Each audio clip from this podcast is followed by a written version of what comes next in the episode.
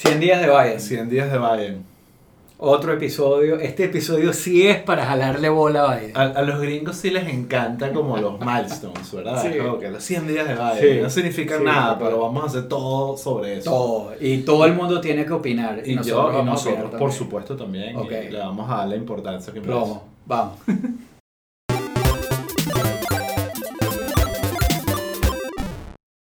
Como lo prometimos en el episodio anterior, en el librito anterior, eh, ya para el momento que salga este episodio, eh, se van a haber cumplido los 100 años. Los 100 días. Los 100 años.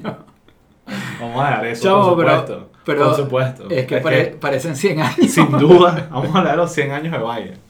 Eh, y de los, sí, está bien. Se cumplen Sí. los 100 días del gobierno, del gobierno de Biden.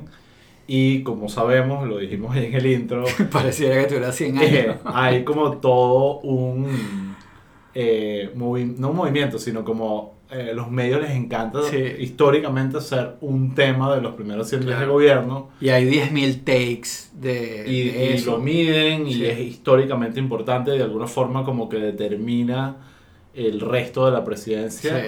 En teoría eso es lo que creemos cuando Exacto, van los 100 es- días es- y después cuando termina la presidencia es como- no valen nada. Es como, es el primer impulso y muchísimos presidentes hacen grandes esfuerzos por meter la mayor cantidad de, de logros posibles dentro de esos 100 días, que es absurdo porque son para- pocos meses, pues. Bueno, hay una razón política que es que estuvieron básicamente dos años haciendo todo tipo de promesas para ganar Claro, las bueno, elecciones obviamente. y Y- y necesitan tiene de que alguna forma deliver fast. Exacto. Y hay otro tema muy importante, eh, que es el entendimiento político que la, digamos, el electorado te va a dar la mayor cantidad de oportunidades en esos 100 días. Eh, Claro. lo que llaman la luna de La miel. luna de miel. No, que Exacto. es como que pasa mucho, ya no tanto porque está muy polarizado, donde tú, donde hay gente que pudo haber votado por el candidato que perdió, pero dice, ¿sabes qué? Yo le voy a dar un chance al que ganó. Claro, y ese chance no significa que tú vas a brincar la talanquera. Exacto, Significa que eh,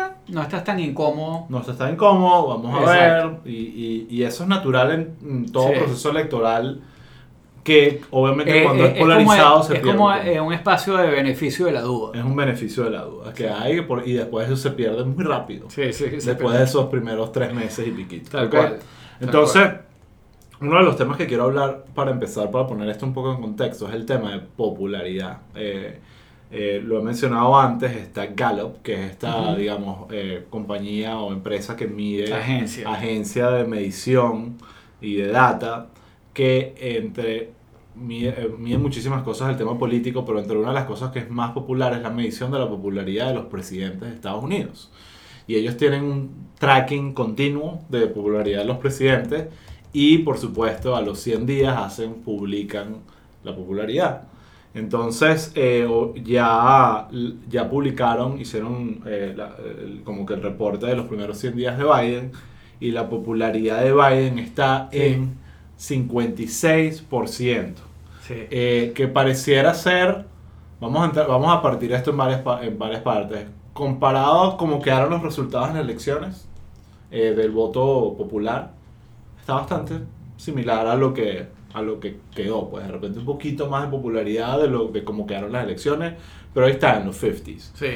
Eh, yo, Ajá, de, a de repente podemos poner un cuadrito aquí Ujú. que está bien bueno, que, que es como, o sea, ¿dónde está la popularidad de Biden eh, en, en los distintos estados? Yo lo vi, eso está ¿Lo interesante, viste? ponla, ponla, ponla. Lo voy a aquí. poner aquí, lo van a ver, van a ver que más o menos aquí, Texas. No, aquí, aquí, aquí.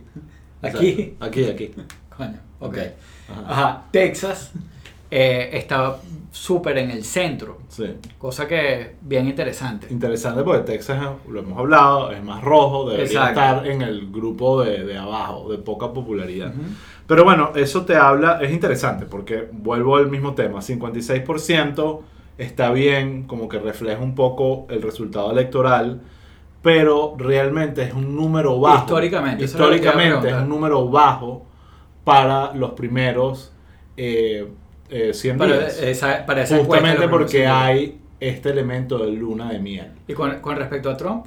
Ajá, bueno, ahí voy, ahí voy. Ah, con bueno, Trump, con Trump, Trump es el, el caso más extremo para comparar porque... De cualquier cosa. De cualquier cosa. El- con Trump eh, el número en vez de 56% fue 41%. Ok. Entonces, claro, obviamente Trump era, ha sido históricamente el presidente más impopular de la historia de este país. No ha habido otro que ni, llegue, ni le llegue cerca por data, no solo por mi Sí. opinión.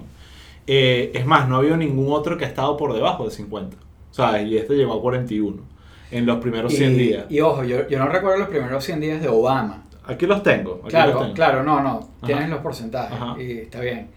Pero en cuanto a delivery, pero sí me acuerdo los de Trump y, o sea, era Un desastre. muerto. Bueno, por eso, 41% Yo en, me- un, en yo- un país que obviamente está polarizado, pero ese 41% quiere decir que incluso perdiste gente que votó por ti.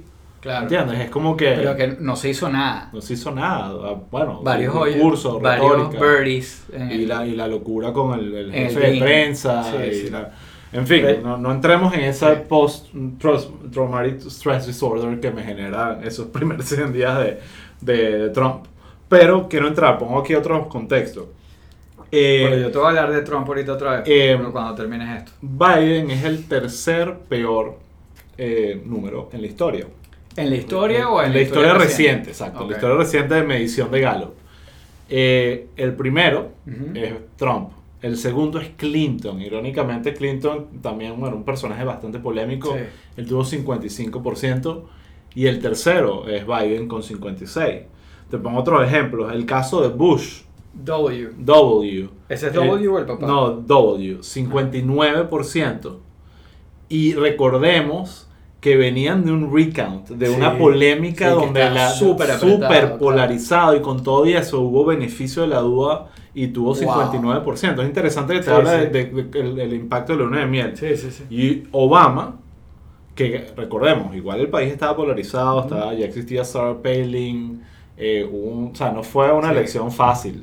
Eh, el- la aprobación de Obama fue del 63%, que no es ni cerca la más grande. Claro. Roosevelt era altísima y cosas así. Sí. Entonces, ahora, aquí va el tema más interesante, que la razón por la cual este 56 de Biden es, existe ahorita y no es 63 o más, es por el punto de polarización. Entonces una cosa que está haciendo Gallup es medir la brecha entre apoyo demócrata y republicano. Ok.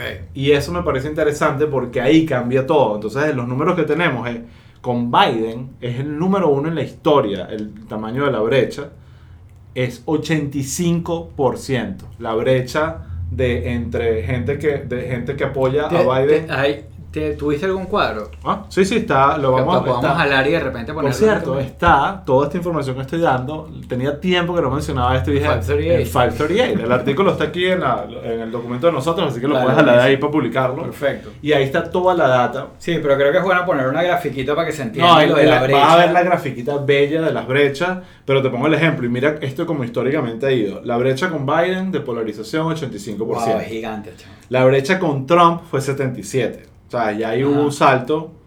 Después la brecha con Obama 60. La brecha con Bush 57. La brecha con Clinton 51. Es decir, básicamente es un, el, el termómetro de polarización Exacto. está que explota. Y eso es peligroso. Sí, sí, sí. Entonces eso es un tema... eh, Tú sabes que, que ya que hablamos de Trump, para jalarte otra cosa, que son dos cosas que te... Bueno, ya, Trump ya no te obsesiona tanto, es Tucker Carlson tu nueva obsesión. Estoy feliz de que no hablo tanto de Trump. Pero, pero, pero hay gente que sigue obsesionada con Trump. Hay gente que... lo- ahorita la obsesión de Trump son los que lo aman, más que los que lo No, odian. no, no, pero, pero hay gente todavía que está obsesionada con Trump. Y CNN sacó, Ah, un- bueno, esos son uno. Sacó una pieza eh, bien eh, larga, un reportaje, o sea, pero research, o sea, una cuestión bien sobre los primeros 100 días de Trump sin ser presidente. Es casi un chiste de Dion. Tal cual, tal cual. Pero así como que, que mira, así es la Supera. cosa de, de supéralo, pero es, es el tema de, de lo que hemos hablado de la, de la politización de las noticias.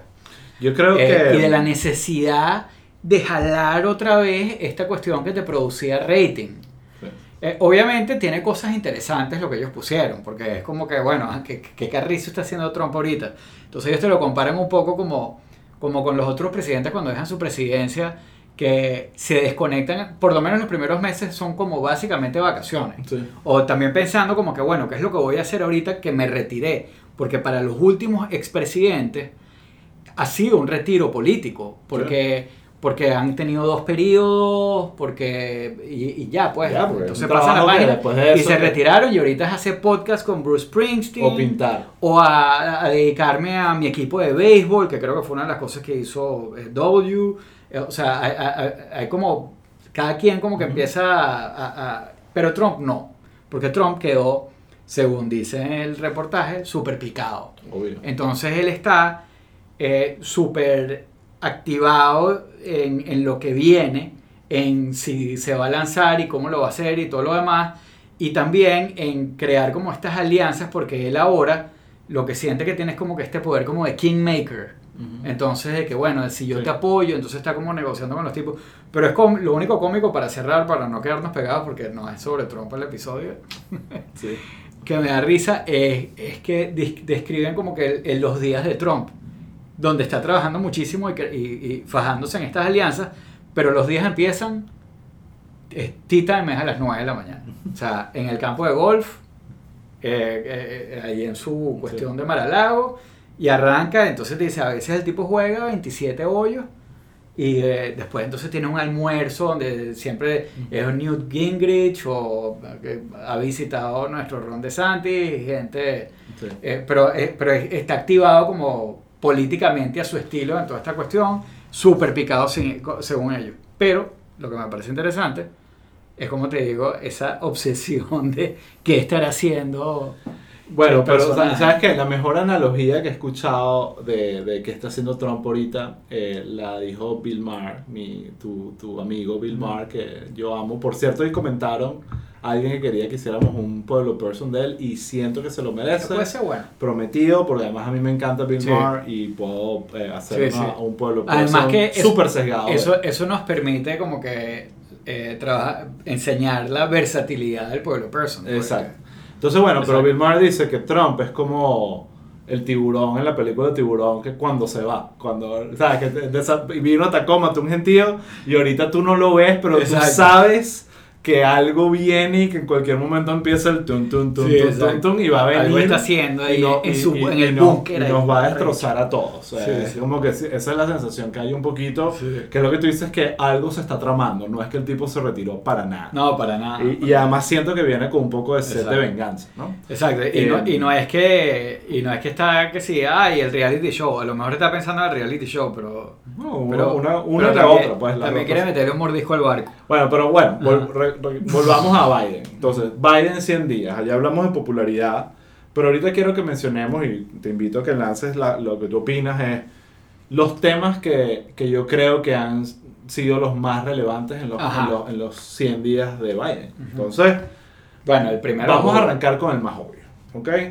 Que es el, la el manejo de la pandemia, ¿ok?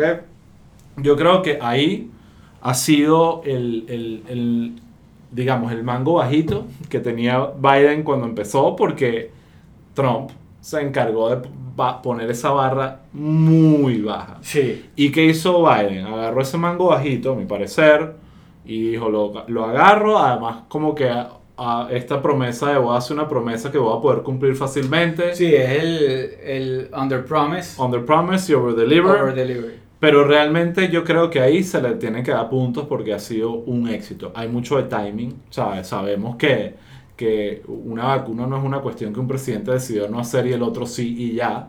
Pero definitivamente hay algo en el mensaje que envía, en la, en la logística y en el Bueno, equipo de expertos que exacto. pones a ejecutar. Hay, hay, hay varias cosas interesantes, yo Exacto. creo, que es que, eh, y bueno, algo que, que un buen presidente no necesariamente desmonta todo lo que hizo el presidente anterior, aunque haya sido malo. Ujú, Tú tienes que construir sobre lo que sirve. Entonces, eh, Biden sí, o sea, sí hubo unos esfuerzos eh, desde la- el, tiempo de Trump en, en acelerar el tema de las vacunas y No, todo lo el demás. Op- Operation Warp Speed, que, que es lo que Trump se agarra a decir, Gracias Sí. a mí se aceleró todo el Claro. tema de la vacuna. Y la verdad es que es verdad. O sea, eh, él se puede llevar el crédito de eso. Me pregunto, ¿hubiese sido un presidente demócrata, lo hubiese hecho distinto? No, estoy seguro que el resultado hubiese No, sido no, exactamente pero igual. lo, lo interesante, claro, y lo interesante de, de Biden es que él se ha aplicado duro en la parte de la administración de la vacuna.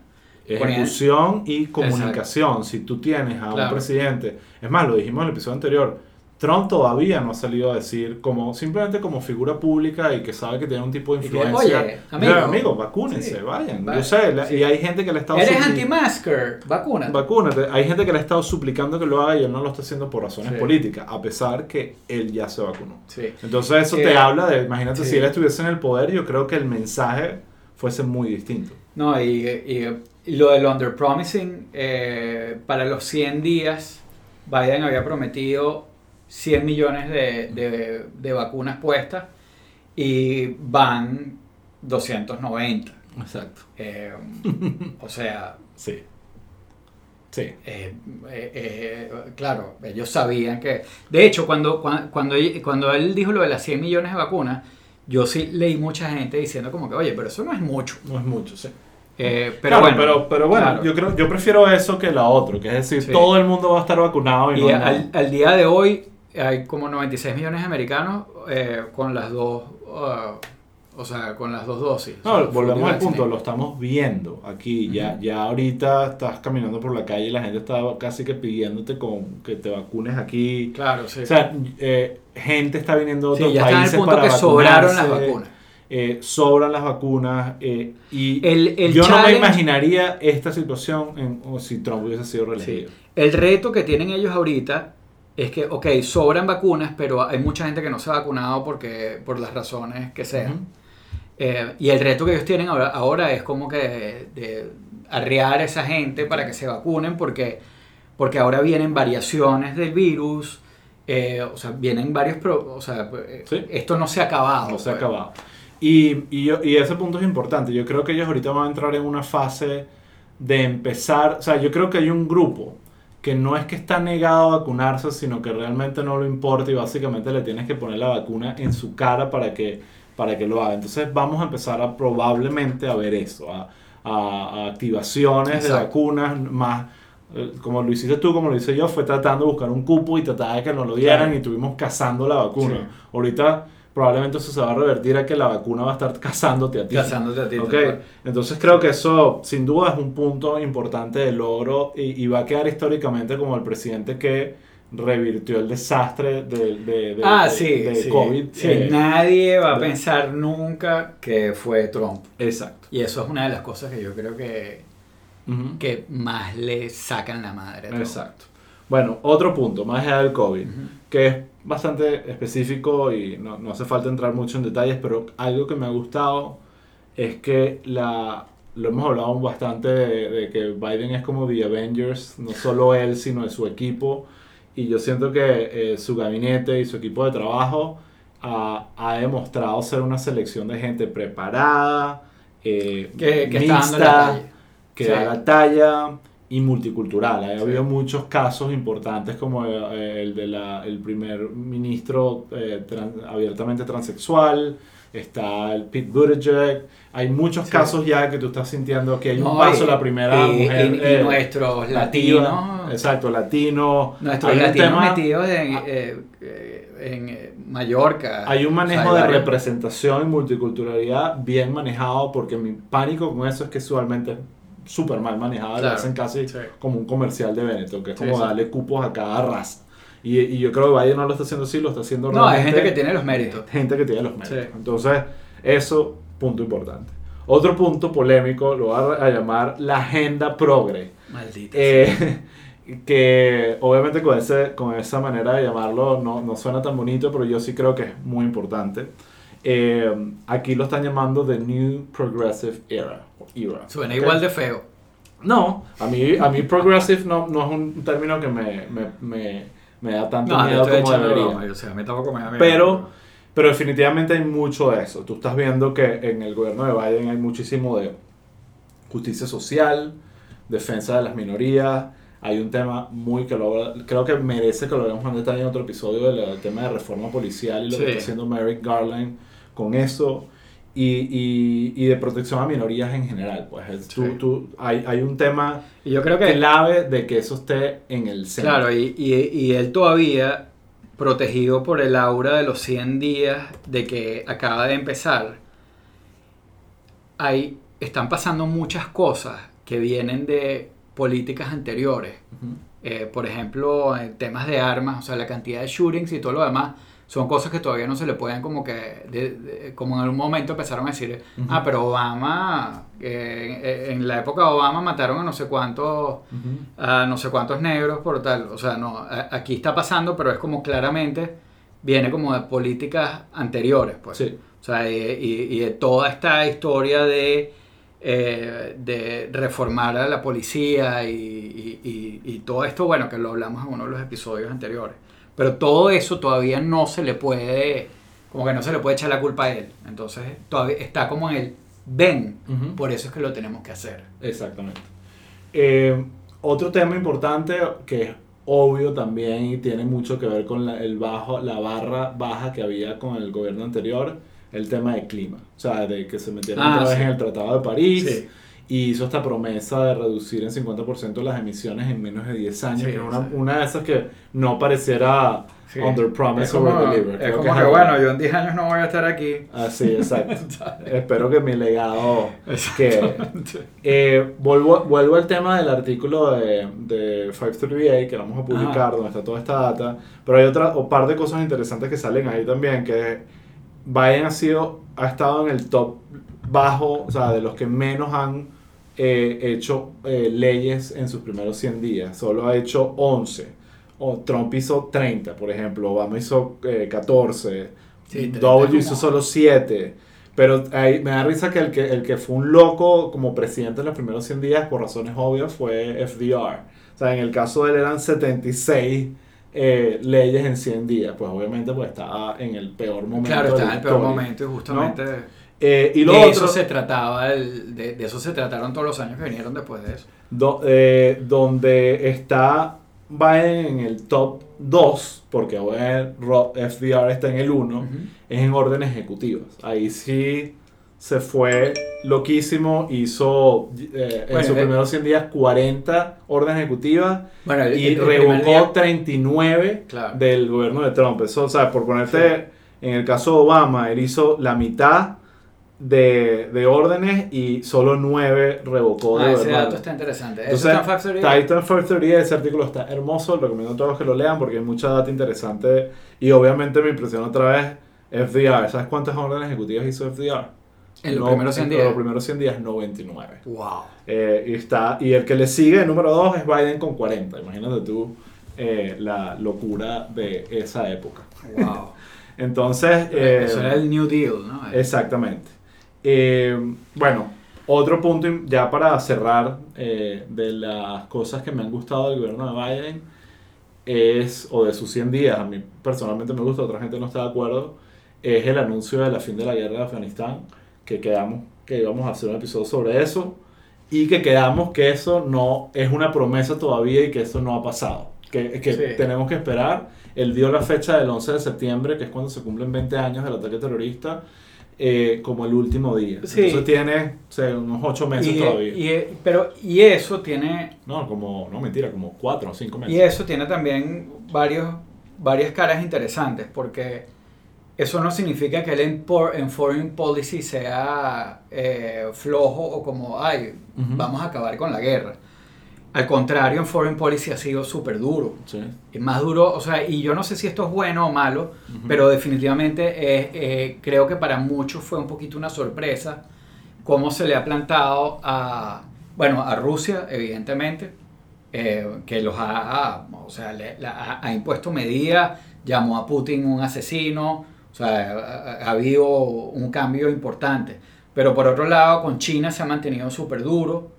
Eh, se ha mantenido, eh, ha, mantenido algunas líneas de incluso del gobierno de Trump y, mm, y, y, y, bueno, o sea, está presionando a Irán con las sanciones, eh, o sea, eh, en foreign policy se ha mantenido, como te digo, no sé si es necesariamente bueno, porque esas son cosas que veremos más o menos a la larga, eh, pero definitivamente para mucha gente in- medio inesperado, ¿no? Sí, totalmente. Em, Pero bueno, ahora, a mi parecer han sido unos buenos 100 días como presidente, sobre todo porque siento que... Y bueno, hay otro, hay otro punto que creo que es muy importante, bueno, que la, en la economía que se ha ido abriendo está demasiado ligado al tema del COVID, obviamente. Claro.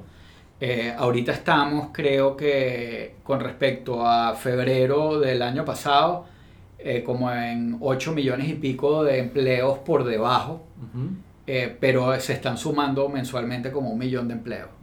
Entonces, en la parte de jobs va más o menos. Y yo imaginaría que después de los avances con el tema, porque lo de la vacuna eh, ha sido eh, es dema- ha sido demasiado evidente como, bueno, primero, cómo han caído las muertes Exacto. desde hace un par de semanas, que ya mucha gente, o sea, que, que está como en 700, eh, una, una cosa así, pues.